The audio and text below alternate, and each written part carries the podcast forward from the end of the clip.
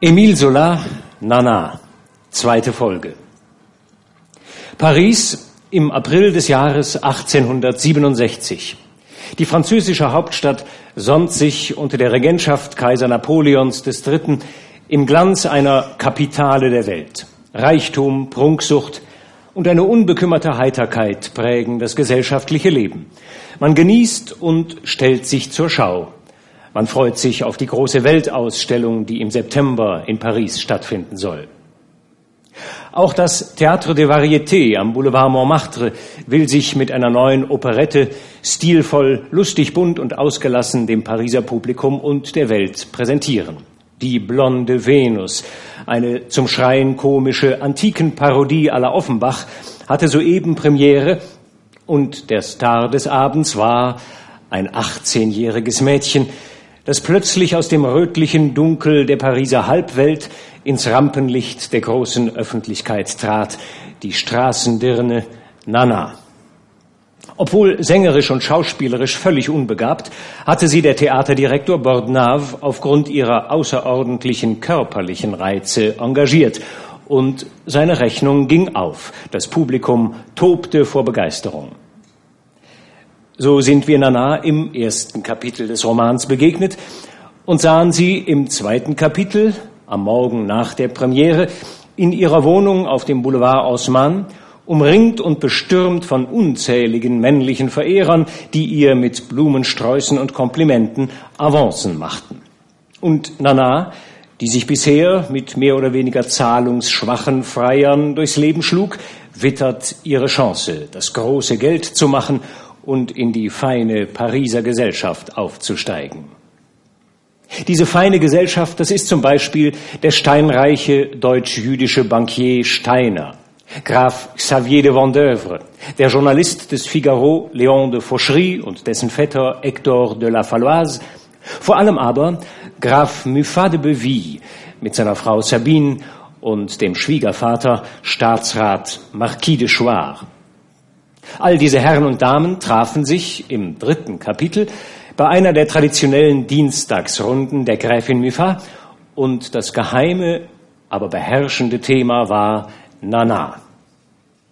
Diese will es der guten Gesellschaft gleich tun und hat für Mitternacht des folgenden Tages all ihre Freunde und Bewunderer zu einem Souper in ihre Wohnung eingeladen. Und alle kommen. Steiner, Vendeuvre, Fauchery, Falloise, ihr derzeitiger Liebhaber Paul Dagunet natürlich, ihre Kolleginnen aus der Halbwelt, die Dirnen Lucy, Gaga, Blanche, Caroline, Clarisse, Simone und wie sie alle heißen, zum größten Teil liiert mit einem der feinen Herren, der Theaterdirektor Bordenave und ihre größte Konkurrentin am Theater, Rose Mignon, nebst Ehemann, auch ihr jüngster und aufrichtigster Bewunderer sitzt mit am überfüllten Tisch der erst 17-jährige Student Georges Hugon.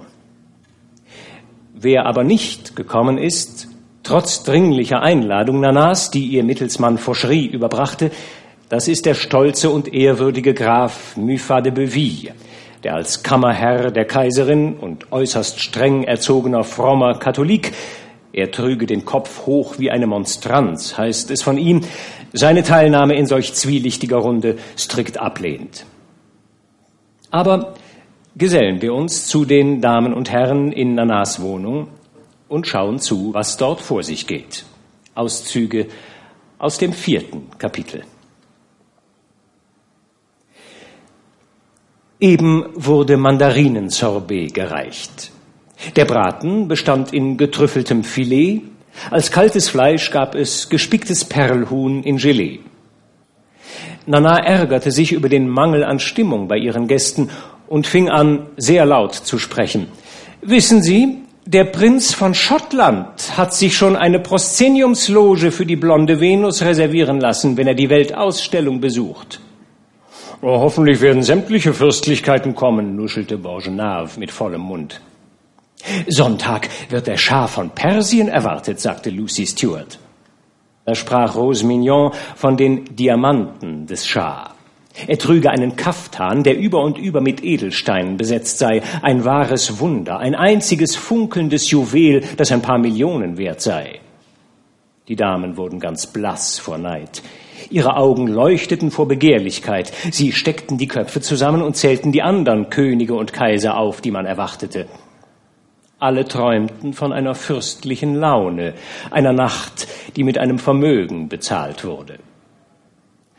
Sagen Sie mal, mein Lieber, fragte Caroline Ecke und neigte sich dem Grafen Vendeuvre zu, wie alt ist eigentlich der Kaiser von Russland? Ach, der hat gar kein Alter, antwortete der Graf lachend. Mit dem ist nichts zu machen, das kann ich Ihnen versichern. Blanche erzählte indes Einzelheiten über den König von Italien, den sie einmal in Mailand gesehen hätte.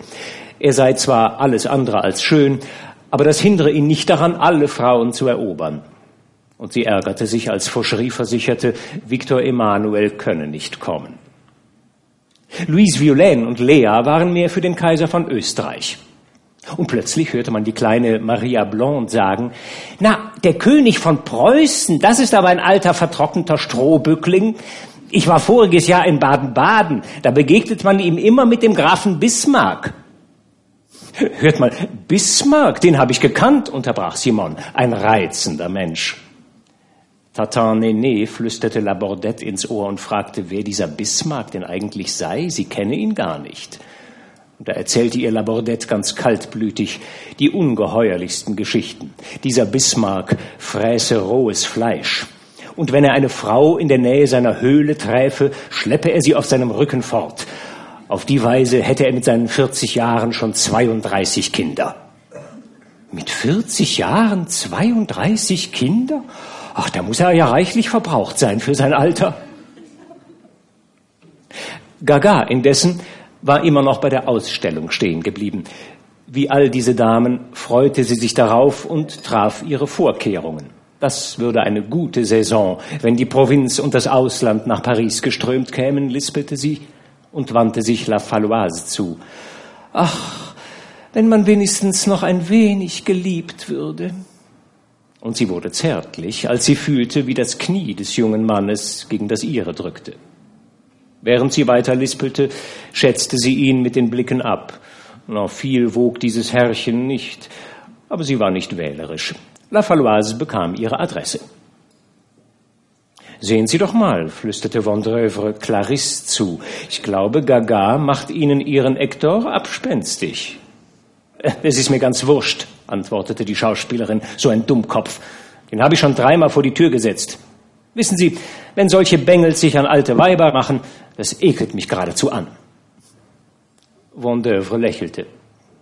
Doch das Schauspiel, das Steiner der ganzen Tischgesellschaft bot, interessierte ihn jetzt weit mehr. Man kannte ja die Liebschaften des Bankiers bereits. Dieser grässliche deutsche Jude, dieser Geschäftemacher, dessen Hände in Millionen wühlten, wurde ein richtiger Narr, wenn er es auf ein Weib abgesehen hatte. Und haben wollte er sie alle. Keine einzige konnte auf der Bühne auftauchen, ohne dass er sie kaufte, und mochte sie noch so teuer sein. Man nannte Summen. Schon zweimal hatte ihn sein rasender Hunger nach Weibern ruiniert. Und wieder einmal war Steiner ganz hingerissen. Und zwar so gründlich, dass er wie erschlagen neben Nana hockte, mit hängender Unterlippe und rotgeflecktem Gesicht. Sie hätte nur eine Summe zu nennen brauchen. Aber sie beeilte sich nicht. Sie spielte mit ihm, sie kicherte und blies dabei ihren Atem in sein behaartes Ohr. Dazu hätte sie immer noch Zeit, dachte sie sich, wenn dieser Holzkopf, dieser Graf Muffat, durchaus den keuschen Josef spielen wollte. Vendeuvre stieß leicht mit dem Ellbogen Lucy Stewart an, die eine äußerst boshafte Zunge hatte. Was hat denn Mignon, dass er seine Frau so streng ansieht?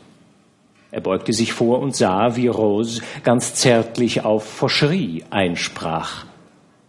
Ach, Rose ist scharf auf Leon, antwortete Lucy. Na bitte, ich trete ihn ihr gerne ab. Was ist der schon wert? Pro Woche einen Blumenstrauß und auch das noch nicht mal. Sehen Sie, mein Lieber, diese Theaterweiber sind doch alle gleich.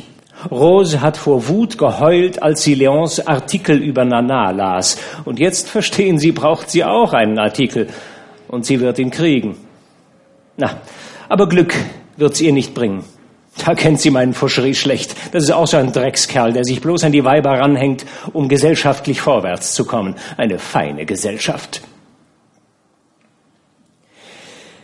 Das Souper schleppte sich hin. Niemand aß mehr. Man stocherte nur in den Tellern mit Pilzen à l'Italienne und rührte in den Ananaspasteten à la Pompadour herum. Aber der Champagner, der seit der Suppe getrunken wurde, belebte die Gäste allmählich und steigerte sie in eine nervöse Trunkenheit hinein. Schließlich verloren sie ihre gute Haltung. Die Damen stützten zwischen den Gedecken die Ellbogen auf den Tisch, die Herren rückten ihre Stühle zurecht. Sprühende Heiterkeit verbreitete sich, laut flogen Scherze hin und her, man gestikulierte lebhaft, Zurufe schallten von einem Ende des Raums zum anderen. Kinder, schrie Bordenave, ihr wisst, dass wir morgen spielen, seid vorsichtig, nicht zu viel Champagner. Und zu Nana gewandt, fragte er, na mein Kätzchen, wie wär's, wenn wir den Kaffee gleich hier tränken? Hier sitzt sich doch sehr gemütlich. Nana antwortete nicht gleich. Schon seit Beginn des Soupers fühlte sie sich nicht mehr in ihrem Element. Diese vielen Leute hatten sie ganz schwindlig gemacht, wie sie nach den Kellnern riefen, laut schwadronierten und sich gehen ließen, als wären sie in der Kneipe. Sie vergaß ihre Rolle als Gastgeberin und kümmerte sich nur um den dicken Steiner neben ihr, der vor Blutandrang beinahe platzte. Bei jeder schmeichelnden Bewegung ihrer Schultern, jeder weichen, wollüstigen Schwellung ihres Halses, wenn sie den Kopf wandte, bot der Bankier immer mehr. Sie hörte ihm zu, schüttelte aber immer noch ablehnend den Kopf. Gegen Ende des Essens war Nana betrunken. Sie war untröstlich darüber, der Champagner machte sie immer gleich blau. Und da brachte sie ein Gedanke ganz außer sich. Ach, jetzt sehe sie klar. Einen infamen Streich wollten ihr diese Weiber spielen, indem sie sich schlecht bei ihr aufführten. Lucy hatte eben mit den Augen gezwinkert, um Foucarmont gegen Labordette zu hetzen, während Rose, Caroline und die anderen gleichfalls die Männer aufputschten. Und jetzt war die Unterhaltung zu einem solchen Höllenlärm angeschwollen, dass man sein eigenes Wort nicht mehr verstehen konnte. Hinterher würde es heißen, wenn man bei Nana ist, kann man sich alles erlauben. Na, aber, die sollten schon sehen. Und wenn sie auch blau war, die feinste und anständigste war immer noch sie. Mein Kätzchen, sagte Bordenave noch einmal, lass doch den Kaffee hier servieren. Aber Nana war plötzlich aufgestanden und zischelte ihrem verdutzten Nachbarn Steiner ins Ohr, das haben Sie ja fein gemacht. Das wird mich lehren, nochmal so ein dreckiges Volk einzuladen. Dann wies sie nach der Tür zum Speisezimmer und sagte laut, Hören Sie, wenn Sie Kaffee wollen, drinnen gibt's welchen. Man stand von der Tafel auf und drängte sich nach dem Esszimmer, ohne Nanas Zorn zu bemerken. Zwei Lampen erleuchteten den Tisch, auf dem Kaffee und Liköre serviert waren. Stühle gab es nicht. Man trank den Kaffee im Stehen. Nana war verschwunden. Aber niemand beunruhigte sich über ihre Abwesenheit. Man kam auch ohne sie tadellos zurecht. Jeder bediente sich selbst und wühlte in den Schubfächern des Buffets, um die fehlenden Kaffeelöffel zu finden. Nicht wahr, Auguste? sagte Rose Mignon.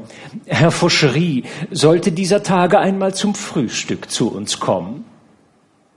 Mignon spielte mit seiner Uhrkette und ließ eine Sekunde lang seine strengen Blicke auf dem Journalisten ruhen.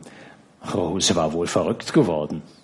Als guter Verwalter würde er dafür sorgen, dass sie sich nicht verplemperte. Soweit es um einen Artikel ging, gut, aber dann sofort Schluss. Da er jedoch den Dickkopf seiner Frau kannte, antwortete er mit gespielter Liebenswürdigkeit, Gewiss, ich würde mich sehr freuen. Kommen Sie doch morgen, Herr Fauchery. Sie werden sich doch nicht prügeln, sagte Vendeuvre zu Lucy Stewart, die jetzt bei Fauchery so gut wie abgeschrieben war. Ah, haben Sie keine Angst. Und mit herrischer Geste rief sie Fauchery zu, Hör mal, Kleiner, ich hab noch deine Pantoffeln zu Hause. Morgen lass ich sie bei deinem Portier abgeben. Er wollte es ins Scherzhafte drehen, aber sie rauschte mit der Miene einer Königin davon. Clarisse, die sich an die Wand gelehnt hatte, um in aller Ruhe ein Glas Kirschlikör zu trinken, zuckte die Achseln. Ah, so viel Aufhebens um einen Kerl. Wenn sie zum Beispiel gewollt hätte, dann würde sie Gaga die Augen ausgekratzt haben wegen Hector, der sie wegen dieser alten Schlampe hatte sitzen lassen. Aber wozu? Sie machte sich bloß lustig darüber. Und als La Faloise vorbeiging, sagte sie nur zu ihm, Hör mal, du liebst sie aber reichlich angejahrt. Das ist ja schon gar nicht mehr reif. Nein, morsch müssen sie für dich sein. Hm? Nanu, wo ist denn Nana geblieben? fragte jetzt Vendeuvre. Ja, tatsächlich. Seit sie sich von der Tafel erhoben hatte, war sie verduftet. Vendeuvre schaute sich um und bemerkte Dagunet, der den Kopf durch eine Tür hereinsteckte und ihn zu sich winkte. Im Schlafzimmer fand er die Dame des Hauses, wie sie steif mit bleichen Lippen dasaß, während Daguenet und Georges Hugon daneben standen und sie ratlos ansahen. Was haben Sie denn? fragte Vendeuvre erstaunt. Sie schwieg und wandte nicht einmal den Kopf nach ihm um. Da wiederholte er seine Frage. Was ich habe? schrie sie endlich.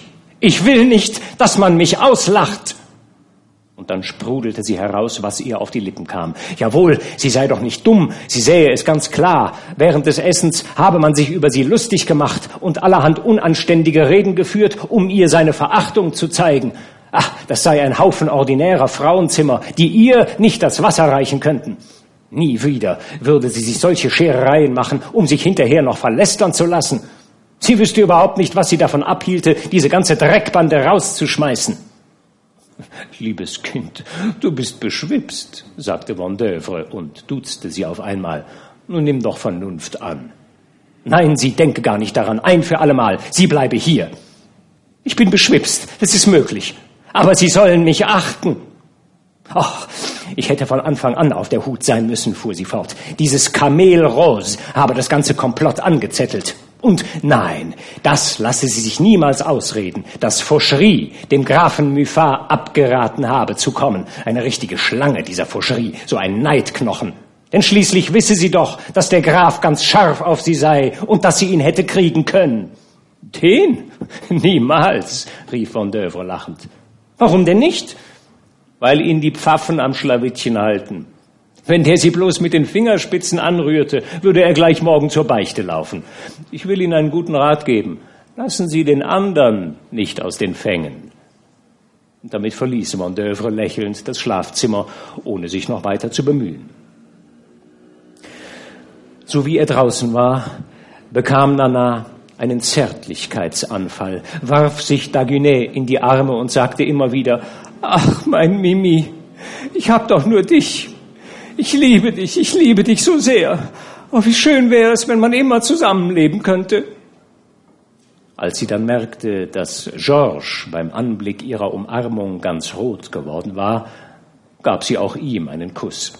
Mimi konnte doch nicht eifersüchtig sein auf ein Kind. Sie wünschte, Paul und Georges sollten immer einträchtig zusammenhalten, denn es wäre doch so hübsch, wenn man zu dritt immer verbunden bliebe im Bewusstsein, dass man sich liebt. Es wurde heller Tag. Ein trüber, entsetzlich trauriger Schimmer brach durch die Fenster. Nun begann der allgemeine Aufbruch, ein wüstes Durcheinander. Caroline Ecke war ärgerlich über die verlorene Nacht und sagte, es sei höchste Zeit, sich fortzumachen. Rose zog einen Flunsch wie eine tief beleidigte Frau. Ja, so war es immer mit diesen Dirnen. Sie konnten sich eben nicht benehmen und waren abscheulich, wenn sie in gute Gesellschaft kamen. Nachdem sie Fauchery noch einmal für den nächsten Tag eingeladen hatte, zog sie davon. Daraufhin lehnte es Lucy Stewart ab, sich von dem Journalisten nach Hause bringen zu lassen und sagte laut, er solle nur zu seiner Schmierenkomödiantin gehen. Sofort fuhr Rose herum und fauchte ihr ins Gesicht. Du dreckige Schnepfe! Wie eine Fürstin schritt Lucy die Treppe hinab. Nach ihr kam Gaga, die La Faloise nach Hause bringen musste. Er hatte das heulende Elend und rief nach Clarisse, die aber längst mit zwei Herren verschwunden war. Auch Simone hatte sich aus dem Staube gemacht. Nur Tatan, Lea und Maria waren noch da, deren sich Labordette gefälligerweise annehmen wollte. Ach, ich habe gar keine Lust zu schlafen, sagte Nana mehrmals. Man müsste nach irgendwas loslassen. Sie trat ans Fenster und sah den Himmel an, einen fahlen Himmel, an dem rußfarbene Wolken dahintrieben. Es war sechs Uhr. Gegenüber auf der anderen Seite des Boulevard Osman lagen die Häuser noch im Schlaf und ragten mit ihren nassen Dächern in die Morgendämmerung empor. Auf dem öden Fahrweg zog ein Trupp Straßenkehrer mit klappernden Holzschuhen vorbei.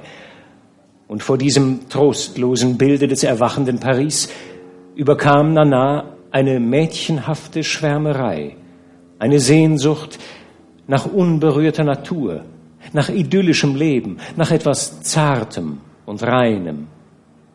Ah, wissen Sie was? sagte sie träumerisch zu Steiner.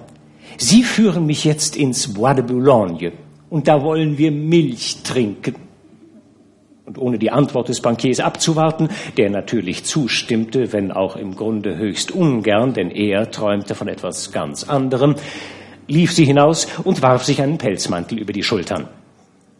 Zoe, Nanas Zofe und umsichtige Organisatorin ihres Liebeslebens, half Madame den Hut aufsetzen und den Pelz anziehen.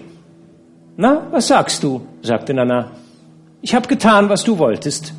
Du hattest recht. Der Bankier ist genauso gut wie der andere.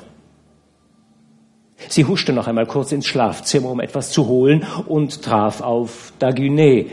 Er hatte ihr aufgelauert und machte nun ein ganz trauriges Gesicht. Ach, sieh mal, Mimi, sei doch vernünftig, sagte sie. Es hat sich doch nichts geändert zwischen uns. Ich weiß doch, dass du immer mein Mimi bist, den ich anbete. Aber es muss sein. Siehst du doch ein, oder? Hm? Ich schwöre dir, nun wird's noch viel schöner. Komm morgen, dann wollen wir unsere Stunden festlegen. Schnell, küss mich. Oh, noch mehr, noch mehr, ja, so. Und damit entschlüpfte sie zu Steiner, glücklich und hingerissen von dem Gedanken, Milch zu trinken. Ah, Blanche ist ja auch noch da, rief Nana, als sie ihm hinausgehen Blanche de Civry auf einem Sofa ausgestreckt liegen sah. Ach, komm doch auch mit. Du kannst Vendeuvre nachher abholen. Blanche stand träge auf.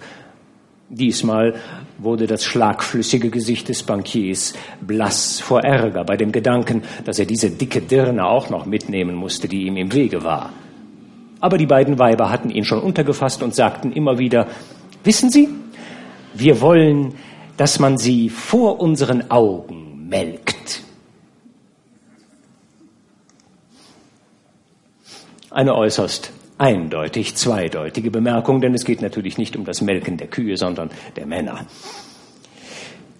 Im folgenden fünften Kapitel sind wir erneut zu Gast im Théâtre de Variété.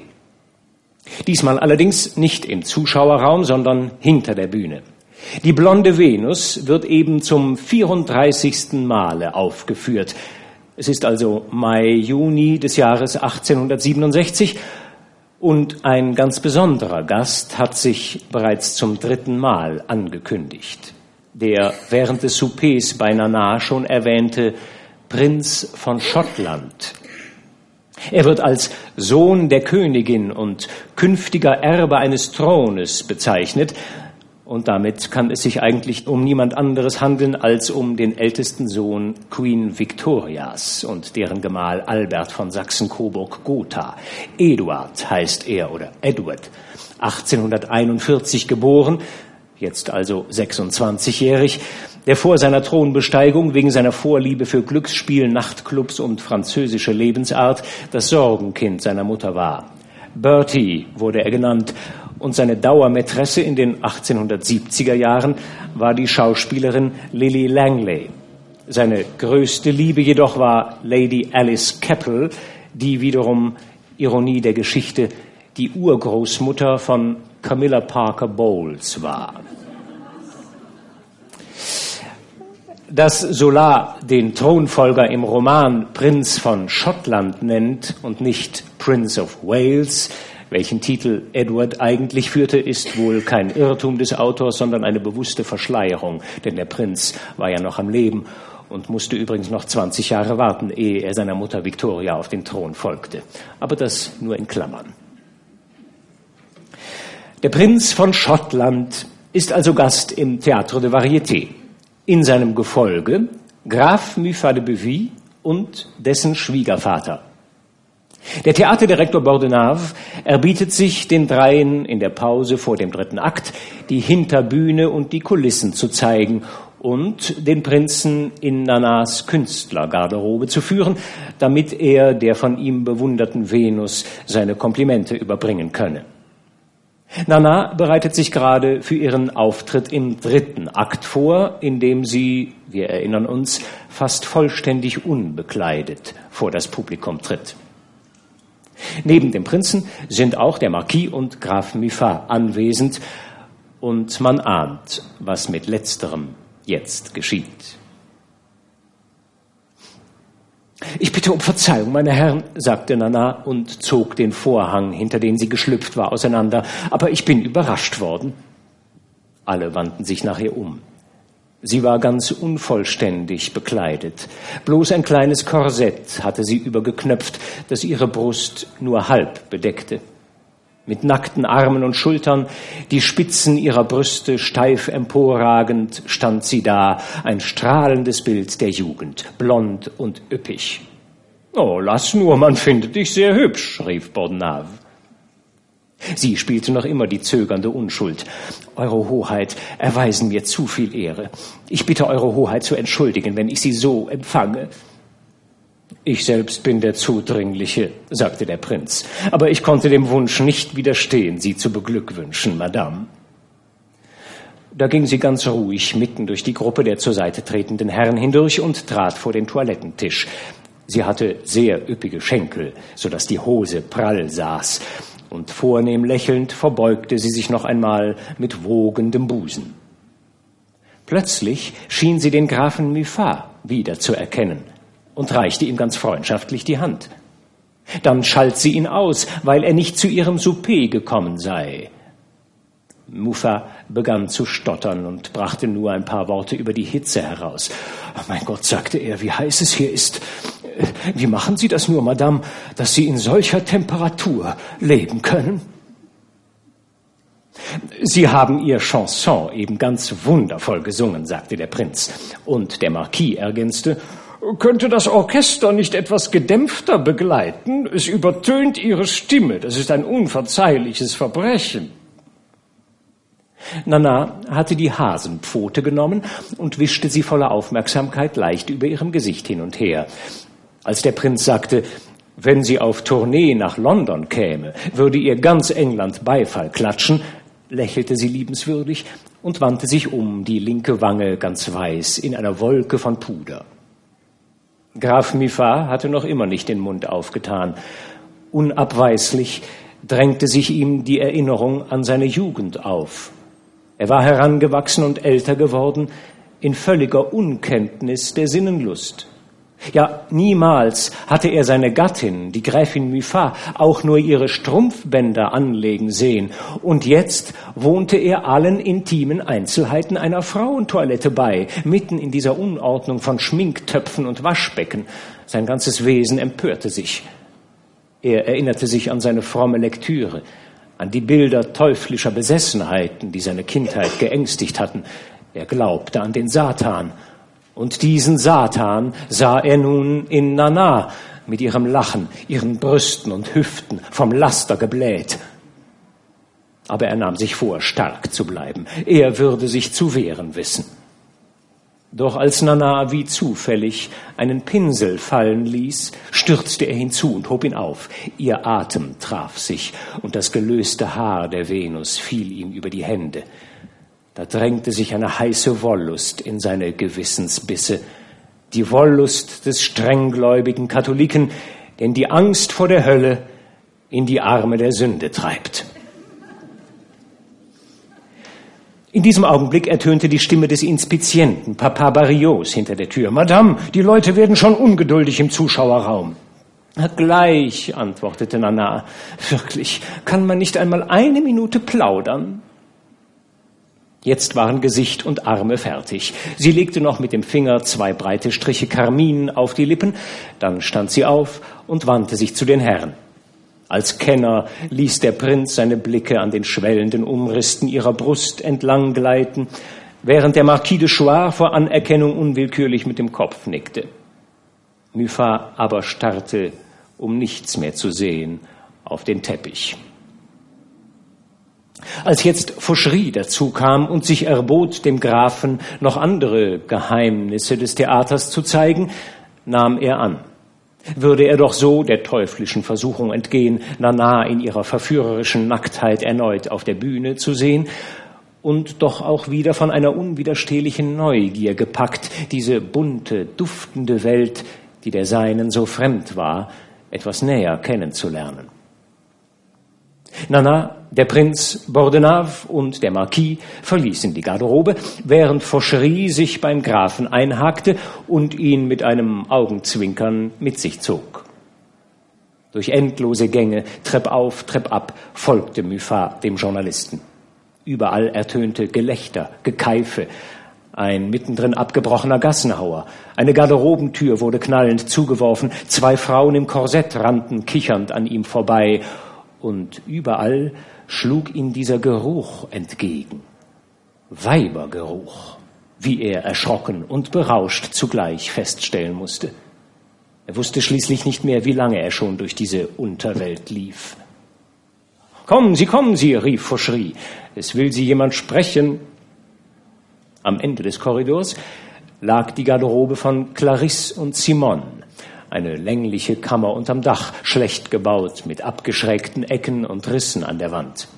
Kommen Sie, rief Fauchery noch einmal, mit jener Kameradschaftlichkeit, wie sie Männer an sich haben, wenn sie bei Dirnen sind.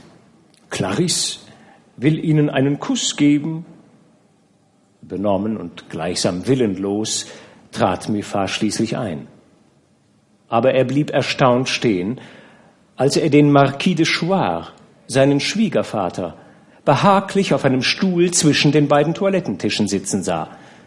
Er fühlte sich sichtlich wohl in dieser schwülen Badezimmerluft und der weiblichen Schamlosigkeit, die in diesem Dreckwinkel gleichsam ins Maßlose wuchs. Du treibst's wohl mit dem alten Knaben, flüsterte Simon Clarisse ins Ohr. Öfters, sagte sie ganz laut. Los, Clarisse, gib dem Herrn einen Kuss, raunte Fauchery. Du weißt, er hat eine dicke Brieftasche. Und an den Grafen gewendet, Sie werden sehen, sie ist sehr nett. Aber Clarisse hatte es eilig, wieder auf die Bühne zu kommen. Schließlich ließe man sie noch ihre letzte Szene verpassen. Und als ihr Fauchery die Tür vertrat, drückte sie Muffat zwei Küsse auf den Backenbart und sagte, denken Sie ja nicht, das wäre für Sie. Ich tue es bloß, damit mich Fauchery endlich in Ruhe lässt. Und damit lief sie davon. Aus seiner Erstarrung erwacht sah der Graf, wie sein Schwiegervater, der Marquis, hinter Simone herlief, die es sehr eilig hatte. Er flüsterte ihr etwas ins Ohr, während sie den Kopf schüttelte. Foucherie folgte ihnen lachend. Mit zitternden Knien stieg der Graf gleichfalls die Treppe hinunter. Auf seinem Weg nahm er nichts mehr deutlich wahr, außer einer Katze, die große rote Katze der Hausmeisterin, die in diesem parfümvergifteten Backofen die Stufen entlang strich und sich an den Stäben des Geländers den Rücken rieb, den Schwanz steil in die Luft gestreckt. Das Stück war zu Ende. Eben war der Vorhang gefallen. Als Graf Mifa die letzte Stufe hinabstieg, sah er Nana und den Prinzen, die langsam den Korridor entlang gingen. Nana blieb stehen und sagte leise und lächelnd zu dem Prinzen, also abgemacht, sofort, gleich. Der Prinz ging hinter die Bühne zurück, wo Bordenave ihn erwartete. Als Muffat sah, dass Nana jetzt allein war, wusste er nicht, wie ihm geschah. Er lief hinter ihr her und in dem Moment, als sie in ihre Garderobe treten wollte, drückte er ihr einen kräftigen Kuss in den Nacken, gerade auf die blonden Härchen. Nana drehte sich wütend um und holte schon mit der Hand aus. Als sie jedoch den Grafen erkannte, lächelte sie. Ah, Sie haben mich aber erschreckt, sagte sie bloß. Ihr Lächeln war hinreißend verwirrt und unterwürfig, als hätte sie schon die Hoffnung auf diesen Kuss aufgegeben und sei nun beglückt, dass sie ihn bekam. Aber sie konnte nicht, weder heute Abend noch morgen. Er musste warten. Und selbst wenn es ihr möglich gewesen wäre, hätte sie ihn eine Weile schmachten lassen. Schließlich sagte sie, wissen Sie eigentlich, dass ich Gutsherrin bin? Ja, ich kaufe ein Landhaus bei Orléans, in einer Gegend, die Sie zuweilen besuchen. Baby hat's mir gesagt, der kleine Georges Hugon, den kennen Sie doch. Besuchen Sie mich doch einmal da unten. Der Graf war ganz erschrocken über die brutale Gier, die er als sonst schüchterner Mann eben an den Tag gelegt hatte, und zugleich beschämt wegen seiner Tat. Er verbeugte sich in aller Förmlichkeit und versprach ihrer Einladung Folge zu leisten. Dann entfernte er sich und schritt wie im Traum davon. Während Muffat die Boulevards entlang ging, wurde das Rollen der Wagen in seinem Innern von dem Namen Nana übertönt. Die Gaslaternen ließen vor seinem Blick Nanas Nacktheit, ihre weichen Arme und weißen Schultern tanzen, und er fühlte, dass er ihr ganz gehörte. Eine Sturzwelle neuen Lebens überflutete all seine Ansichten und Glaubensgrundsätze seines 40-jährigen Lebens. Endlich war seine Jugend erwacht. Die gierige Mannbarkeit eines Jünglings loderte in der Kälte seiner Strenggläubigkeit in hellen Flammen empor. Sechstes Kapitel. Nana hat also den Grafen für sich entflammt. Aber sie will ihn noch etwas zappeln lassen, um ihn sich später womöglich umso gefügiger machen zu können. Überdies hat sie sich ja dummerweise unterdessen mit dem dicken Bankier Steiner eingelassen und der war es natürlich, der ihr im Mai, also sehr bald nach besagtem Souper, das Landhaus bei Orléans gekauft hat. La Mignotte heißt übrigens das hübsche Anwesen. Mittlerweile ist es September geworden und endlich hat sich Nana von den Strapazen der Weltausstellung und den vielen Aufführungen Urlaub genommen, um ihr Geschenk in Besitz zu nehmen. Und hat auch gleich den Grafen Muffat eingeladen. Am 15. September werde sie in La Mignotte eintreffen. Der Graf könne ja auf ein paar Tage Madame Hugon besuchen, die ein Landhaus ganz in der Nähe besitzt, Le Fondettes mit Namen, und ihr Nana dann seine Aufwartung machen. Steiner könne sie wohl unmöglich in Paris sitzen lassen, aber es ließe sich da bestimmt etwas arrangieren. Natürlich hatte der Graf sofort zugestimmt.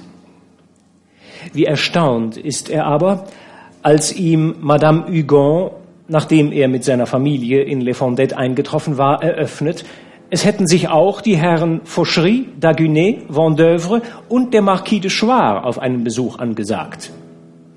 Erstaunt und misstrauisch ist indes nicht nur der Graf Muffat, sondern auch Georges Hugon, der jugendlich heiße Verehrer Nanas, der überdies zufällig von Joseph, dem Gärtner, erfährt, Nana sei bereits heute, am 12. September, in La Mignotte eingetroffen und käme nicht erst drei Tage später.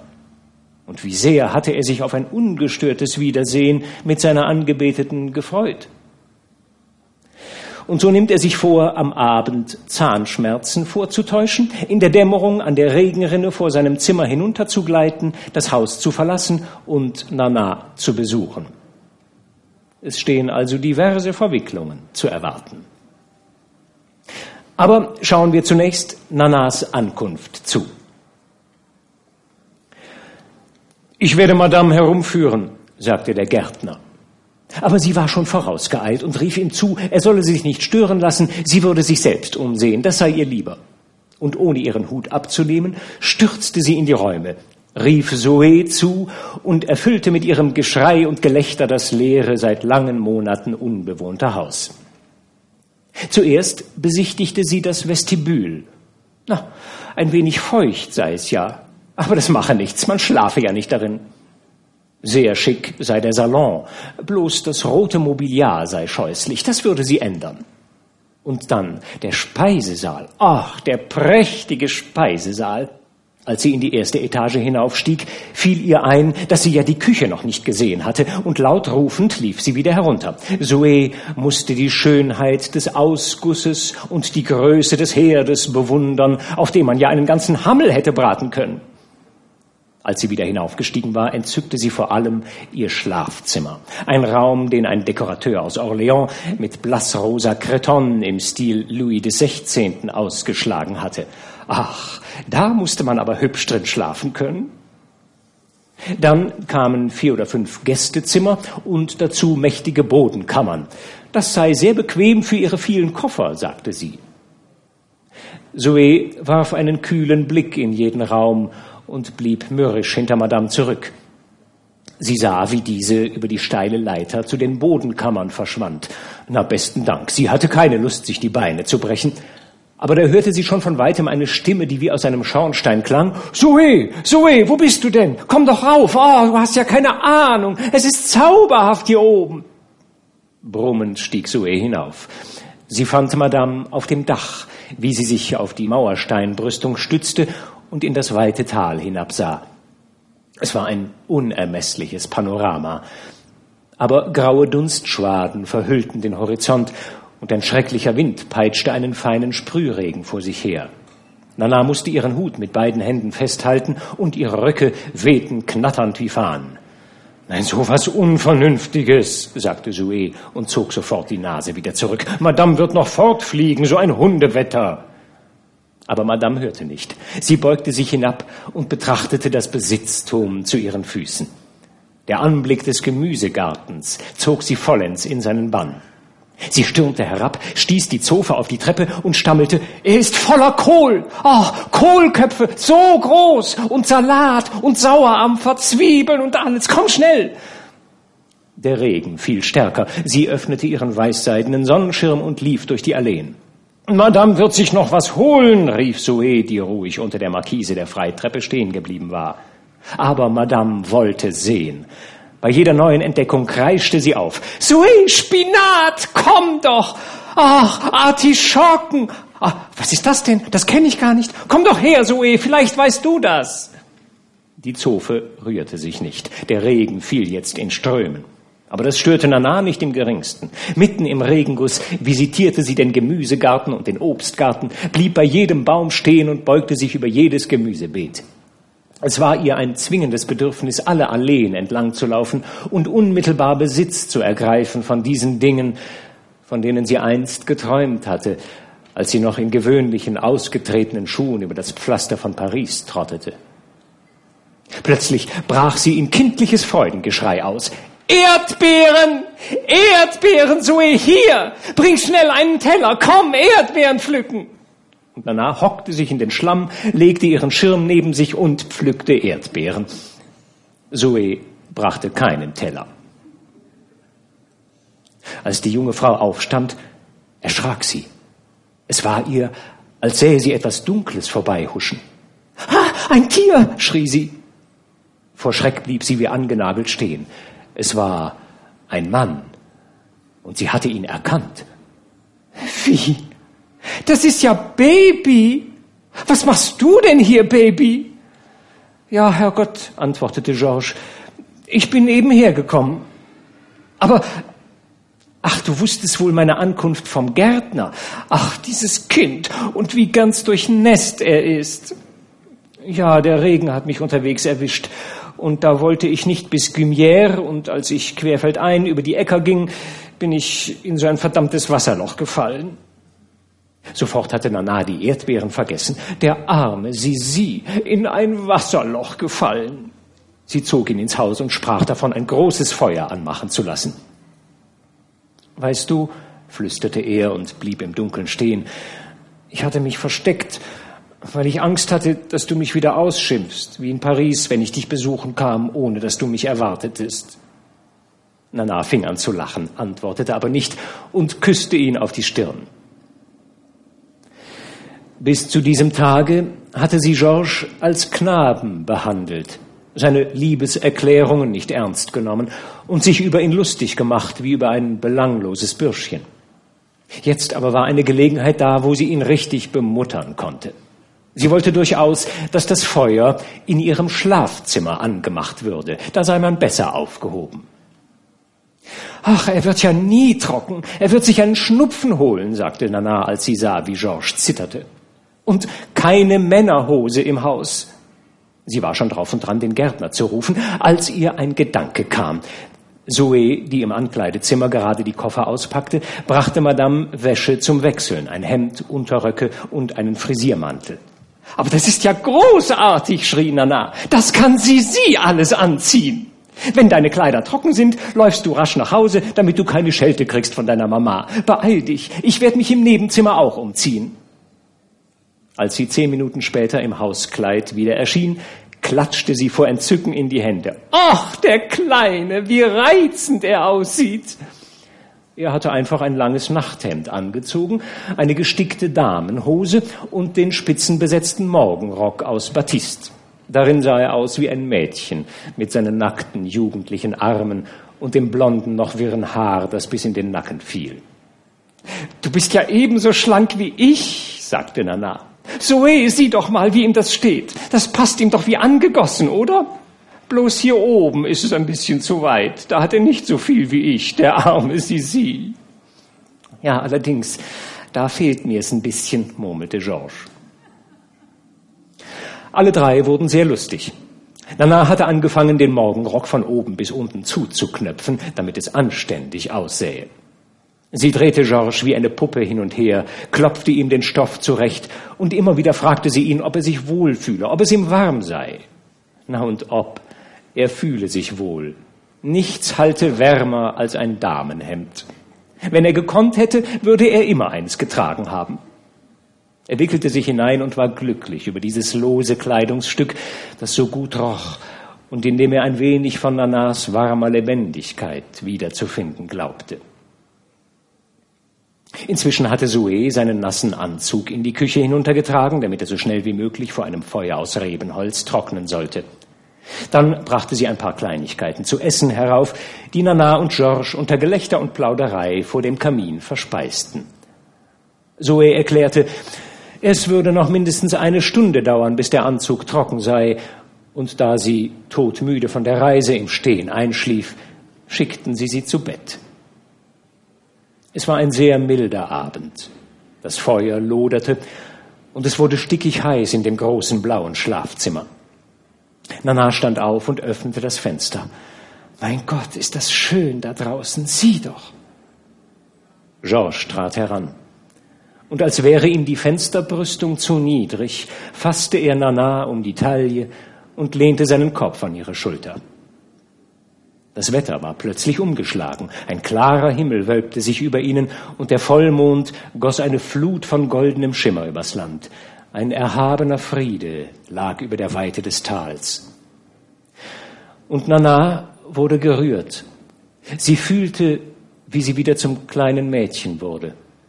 Gewiss, von solchen Nächten hatte sie geträumt, zu einer Zeit ihres Lebens, der sie sich kaum noch entsann.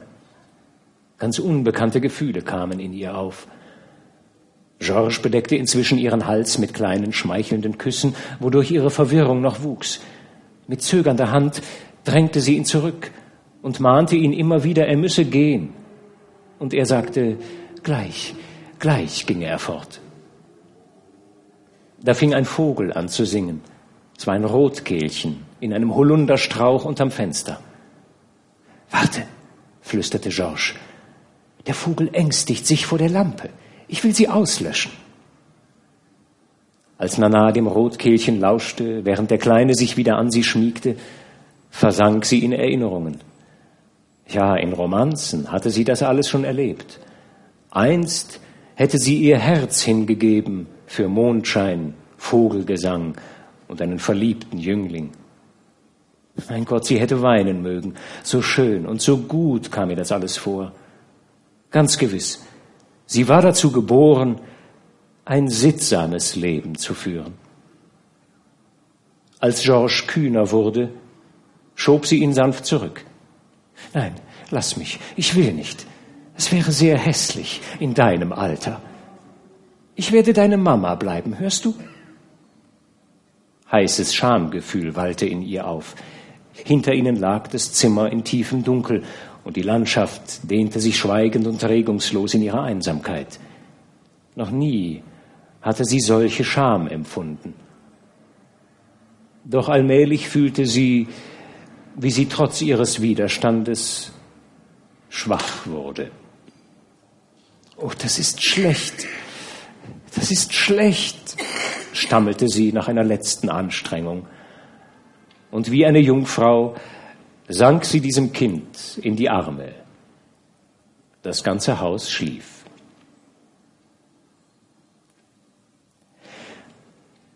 Als am anderen Morgen in Le Fondette die Glocke zum Frühstück läutete, versammelten sich um den Tisch des Speisesaals neben der Hausherrin und der Familie Muffat noch vier weitere Gäste. Ein erster Wagen hatte Fauchery und Dagunet zusammen hergebracht und gleich nach ihnen waren mit dem nächsten Zuge Graf Vendeuvre und der Marquis de Choir eingetroffen. Georges kam als letzter herunter, ein wenig blass und mit niedergeschlagenen Augen.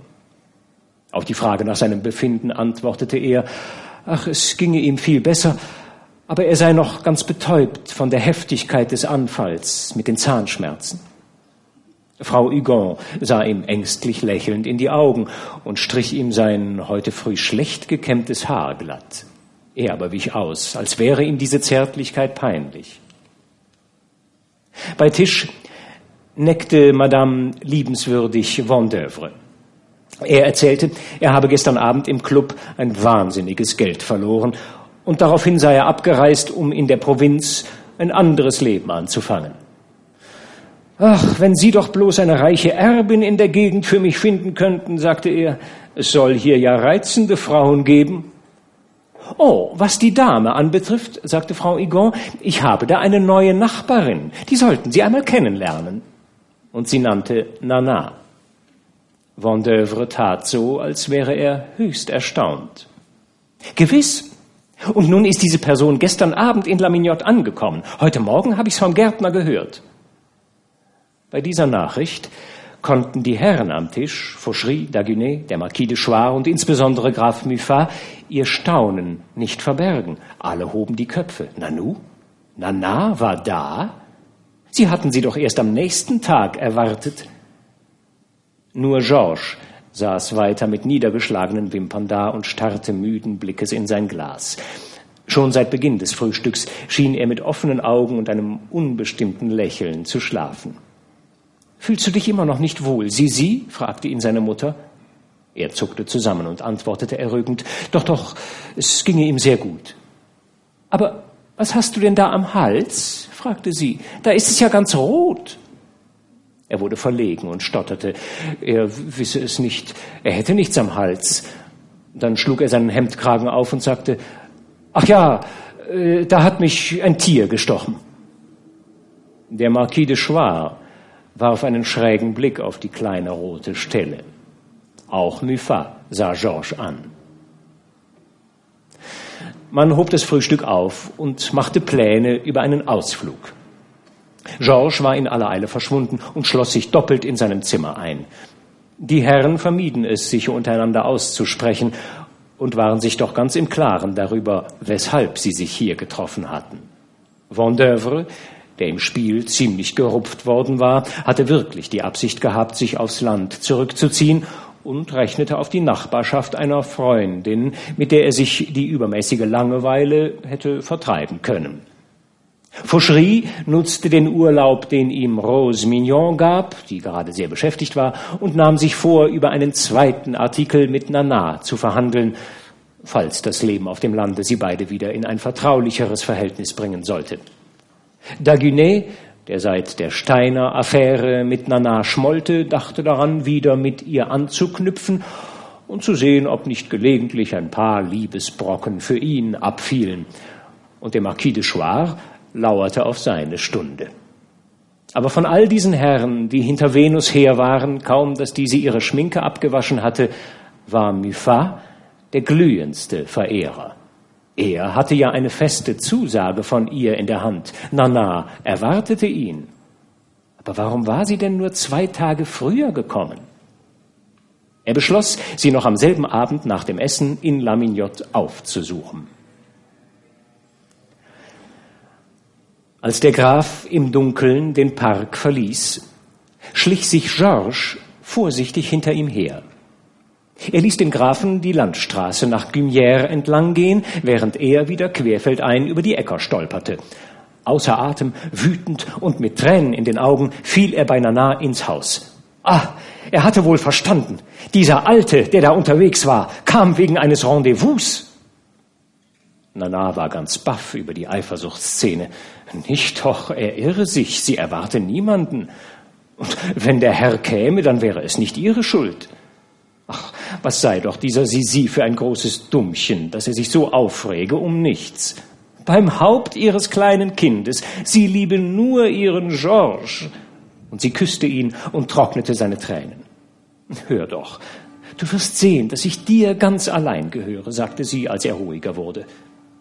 Aber Steiner ist gekommen, er ist oben. Dass ich den nicht vor die Tür setzen kann, das weißt du doch, Liebling. Ich habe ihn aber in das Gästezimmer ganz hinten gesteckt und ihm erzählt, ich sei krank. Er packt gerade seine Koffer aus. Na, geh schnell hinauf, versteck dich in meinem Schlafzimmer und warte auf mich. Georges fiel ihr um den Hals. Es war also wahr. Sie liebte ihn, wenigstens ein klein bisschen. Also wie gestern, nicht wahr? Sie würden die Lampe auslöschen und bis Tagesanbruch im Dunkeln bleiben. Als dann die Klingel läutete, sprang er leichtfüßig auf. Oben im Schlafzimmer zog er sofort seine Schuhe aus, um keinen Lärm zu machen. Dann verbarg er sich hinter einem Vorhang und wartete mit artigem Gesicht. Noch ein wenig verwirrt und verlegen empfing Nana den Grafen Muffat. Sie hatte es ihm ja versprochen und hätte sogar ihr Wort gehalten, denn dieser Mann war ernst zu nehmen. Aber wer hätte denn die Vorgänge von gestern Abend vorausahnen können? Die Reise, das Haus, das sie nicht kannte, dieser Kleine, der ganz durchnässt aufgetaucht war. Ach, wie schön hatte sie das alles gefunden. Und wie hübsch würde es sein, wenn es so weiterginge. Na, dann hatte der Herr eben Pech. Seit drei Monaten ließ sie ihn zappeln und spielte die anständige Frau, um ihm noch mehr einzuheizen. Also gut, dann würde er eben noch ein bisschen weiter schmachten. Und wenn ihm das nicht passe, könne er sich eben zum Teufel scheren. Lieber hätte sie die ganze Geschichte aufgegeben, als Georges betrogen. Der Graf hatte Platz genommen, mit der förmlichen Miene eines Gutsnachbarn, der auf Besuch kommt. Nur seine Hände zitterten. Die Begierde, von Nanas berechnender Taktik noch aufgepeitscht, rief furchtbare Stürme in ihm hervor. Dieser ernste Mann, der als Kammerherr würdevoll durch die Säle der Tuillerien schritt, bis nachts verzweifelt schluchzend in sein Kopfkissen und rief sich immer wieder dasselbe sinnliche Bild vor Augen. Aber diesmal war er entschlossen. Er war entschlossen, ein Ende zu machen. Und gleich nach den ersten Worten versuchte er Nana mit beiden Händen zu packen. Nicht doch, nehmen Sie sich in Acht, sagte sie lächelnd, ohne böse zu werden. Aber mit zusammengebissenen Zähnen ergriff er sie wieder. Als sie sich wehrte, wurde er grob und sagte ihr geradezu ins Angesicht, er sei gekommen, um mit ihr zu schlafen. Sie lächelte noch immer, wenn auch ein wenig verwirrt, und hielt ihm die Hände fest. Schließlich duzte sie ihn, um die Zurückweisung zu mildern. Sieh mal, Liebling, verhalt dich doch still. Ich kann wirklich nicht. Steiner ist oben. Aber er war einfach verrückt. Noch nie hatte sie einen Mann in solcher Verfassung gesehen. Angst packte sie. Da legte sie ihm die Hand auf den Mund, um das Stöhnen zu ersticken, das er ausstieß, und flüsternd beschwor sie ihn zu schweigen und sie loszulassen. Steiner käme herunter. Ach, sowas sei doch albern. Als Steiner eintrat, hörte er, wie Nana bequem auf dem Sitz ihres Sessels ausgestreckt sagte, ja, ich schwärme geradezu für das Leben auf dem Lande. Sie wandte dem Eintretenden den Kopf zu und unterbrach sich. Ach, Liebling, hier ist Graf Miffa. Er hat Licht gesehen, als er spazieren ging und ist hereingekommen, um uns willkommen zu heißen. Ist das nicht nett? Die beiden Männer drückten sich die Hand. Miffa stand schweigend da, das Gesicht im Dunkeln. Steiner schien schlecht gelaunt zu sein. Man sprach von Paris. Die Geschäfte gingen schlecht. An der Börse habe eine scheußliche Unsicherheit geherrscht. Nach Verlauf einer Viertelstunde verabschiedete sich Muffat. Und als ihn Nana hinaus begleitete, bat er vergebens um ein Zusammensein für die folgende Nacht. Steiner ging fast sofort schlafen und brummte über die ewigen Unpässlichkeiten der Weiber. Na, endlich waren die beiden Alten verfrachtet. Als Nana zu Georges hinaufgehen konnte, fand sie ihn immer noch artig hinter seinem Vorhang. Das Zimmer war ganz dunkel. Und nun folgten Tage, in denen das Leben himmlisch war. In den Armen des Kleinen wurde Nana wieder wie 15. Schwärmerische Gefühle aus der Backfischzeit durchströmten sie, und wenn sie abends, erschöpft von dem in frischer Luft verlebten Tage, zu ihrem Sisi hinaufging, der hinter seinem Vorhang versteckt wartete, dann empfand sie die prickelnde Lust eines Pensionsmädchens, das auf Ferienbesuch ist und die heimliche Liebelei mit einem kleinen Vetter genießt, den sie einmal heiraten soll. Eines Nachts, als das ganze Haus bereits schlief, wollte sie mit Georges in den Garten hinabgehen. Da wandelten sie unter den Bäumen einher, die Arme um die Hüften geschlungen und legten sich zum Schlafen ins Gras, wo der Tau sie durchnässte. Ein andermal, es war im Zimmer, fing sie am Halse des Kleinen plötzlich zu schluchzen an und stammelte, sie hätte Angst, dass sie sterben müsste. Oft sang sie halblaut eine Romanze vor sich hin, die sie von ihrer Tante, Frau Lera, gelernt hatte, ein Lied von Blumen und Vögeln, zerfloss in Tränen und brach mittendrin ab, um Georges leidenschaftlich in die Arme zu pressen und Schwüre ewiger Liebe von ihm zu fordern. Dieses schöne Leben dauerte fast eine Woche. Graf Muffat kam jeden Abend, musste jedoch in heißer Erregung stets unverrichteter Dinge wieder umkehren. Eines Tages wurde er nicht einmal empfangen, denn Steiner hatte nach Paris reisen müssen und, so sagte man ihm, Madame sei leidend. Nana empörte sich von Tag zu Tag mehr bei dem Gedanken, Georges zu betrügen, einen so unschuldigen Jungen, der so fest an sie glaubte. Da wäre sie sich selber wie der letzte Dreck vorgekommen. Und außerdem hätte sie es angeekelt. Zoe, die stumm und voller Verachtung dieses Abenteuer mit ansah, dachte, Madame sei wohl völlig verblödet. Eine letzte kurze Szene aus dem sechsten Kapitel. In dieser Szene finden wir Nana plötzlich im Kreis all ihrer Pariser Freunde und Kolleginnen, denn im Überschwang hatte sie auch sie alle nach Mignot eingeladen. Und nun plant man einen großen gemeinsamen Ausflug nach Schloss Chamont. Auch Georges ist dabei, der sich wieder einmal von zu Hause weggestohlen hatte. An der Seite Nanas sitzt er in ihrer Kutsche und begegnet, oh Schreck, seiner Mutter. Denn die hatte just zur selben Zeit einen Ausflug mit ihren Gästen arrangiert. Ein Donnerwetter steht also ins Haus. Übrigens ist in Le Fondette noch ein zusätzlicher Gast eingetroffen, Herr Théophile Venot, ein alter Freund des Grafen und sozusagen dessen Tugendwächter. Er macht sich ernstliche Sorgen um seinen Schützling. Aber zu Nana und ihren Freunden. Noch ein Viertelstündchen. Da hinten seht ihr schon die Kirche zwischen den Bäumen, rief Nana. Es ist nicht mehr weit. Und dann sagte sie, Ihr wisst ja noch gar nicht, die Besitzerin des Schlosses Chamont soll eine alte Kollegin aus der Zeit Napoleons sein. Oh, damals soll sie es ja ganz toll getrieben haben. Eine Person, wie es heutzutage gar keine mehr gibt. Jetzt ist sie fromm und hält's mit den Pfaffen. Wie heißt sie? fragte Lucy. Madame Danglars. Irma Danglars? Ach, die kenne ich doch, rief Gaga. Ja, damals war ich zwar noch ganz jung, aber ich erinnere mich noch. Ach, tolle Sachen wurden über sie erzählt, die ausgekochtesten Geschichten, einfach zum Brüllen. Da wundert's mich nicht, dass sie ein Schloss hat. Die machte einen Mann blank, wenn sie bloß drüber hinblies. So, also Irma Danglars lebt noch. Kinder, Kinder. Aber die muss jetzt an die 90 sein. Da wurden die Damen ernst. 90 Jahre? Keine von ihnen hätte das Zeug, so ein Alter zu erreichen, rief Lucy. Sie seien doch alle jetzt schon viel zu klapprig. Nana erklärte übrigens, so alte Knochen wollte sie gar nicht kriegen. Ohne das sei es doch viel amüsanter. Jetzt war man dicht ans Ziel gelangt. Lucy drängte Nana, sie solle mit der ganzen Bande am nächsten Tage abreisen. Die Weltausstellung ginge doch zu Ende und die Damen müssten wieder nach Paris zurückkehren, sonst ginge die fortgeschrittene Saison ungenützt über ihre schönsten Hoffnungen hinweg. Aber Nana weigerte sich entschieden. Sie hasse die Stadt und werde so bald keinen Fuß wieder aufs Pariser Pflaster setzen. Nicht wahr, Liebling? Wir bleiben hier, sagte sie und drückte Georges Knie, ohne auf Steiner, der ihr gegenüber saß, Rücksicht zu nehmen. Plötzlich hielten die Wagen an. Einer von den Kutschern wies mit dem Peitschenstiel auf Ruinen der alten Abtei Chamont.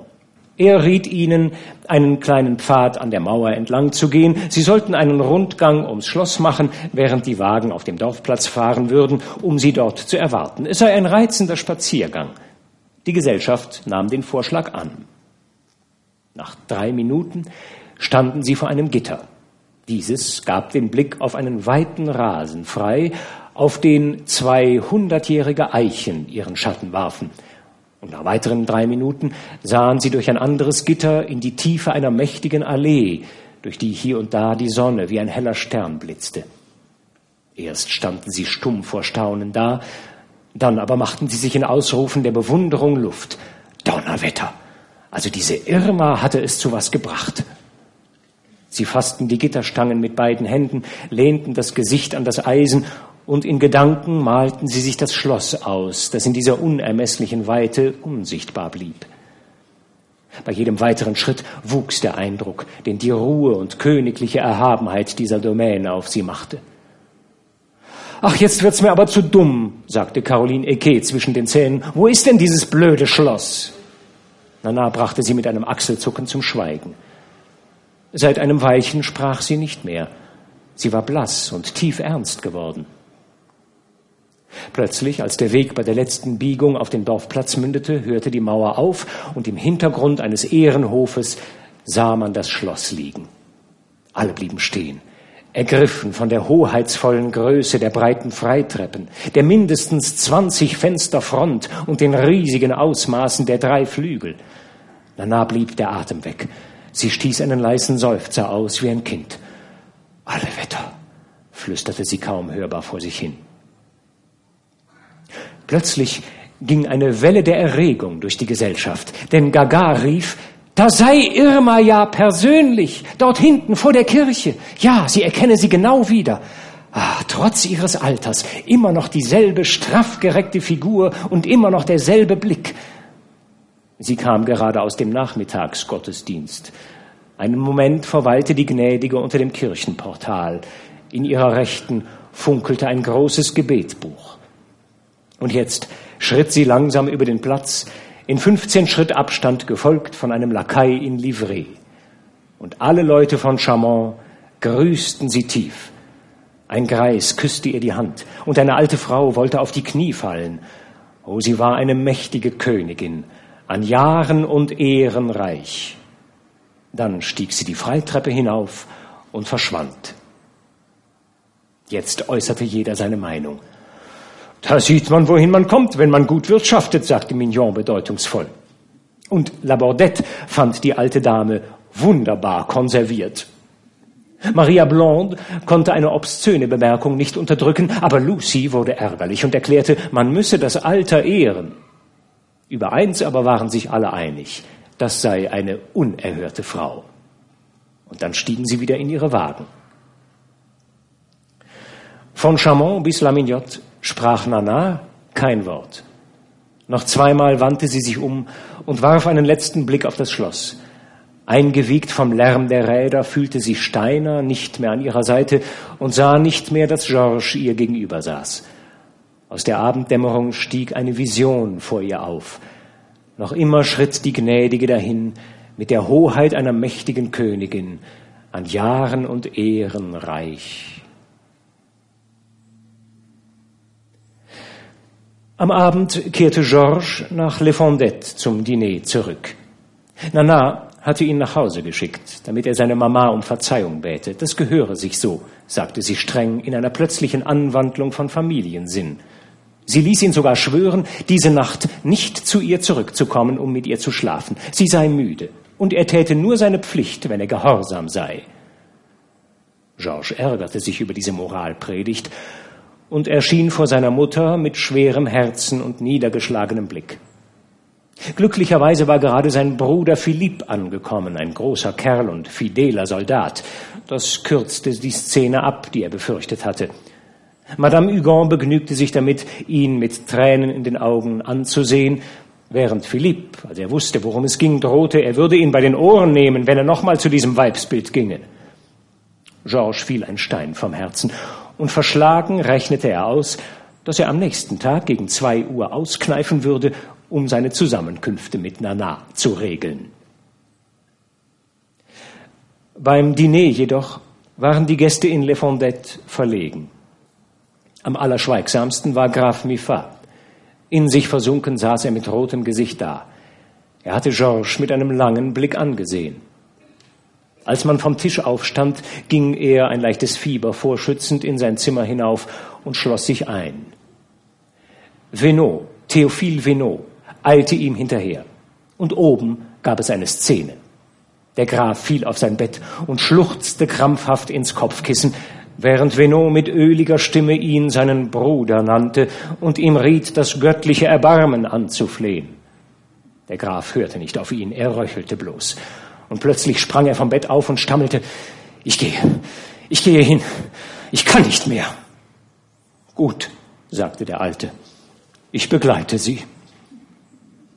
Auf der Chaussee ging der Graf so schnell, dass sein Begleiter laufen musste, um mitzukommen.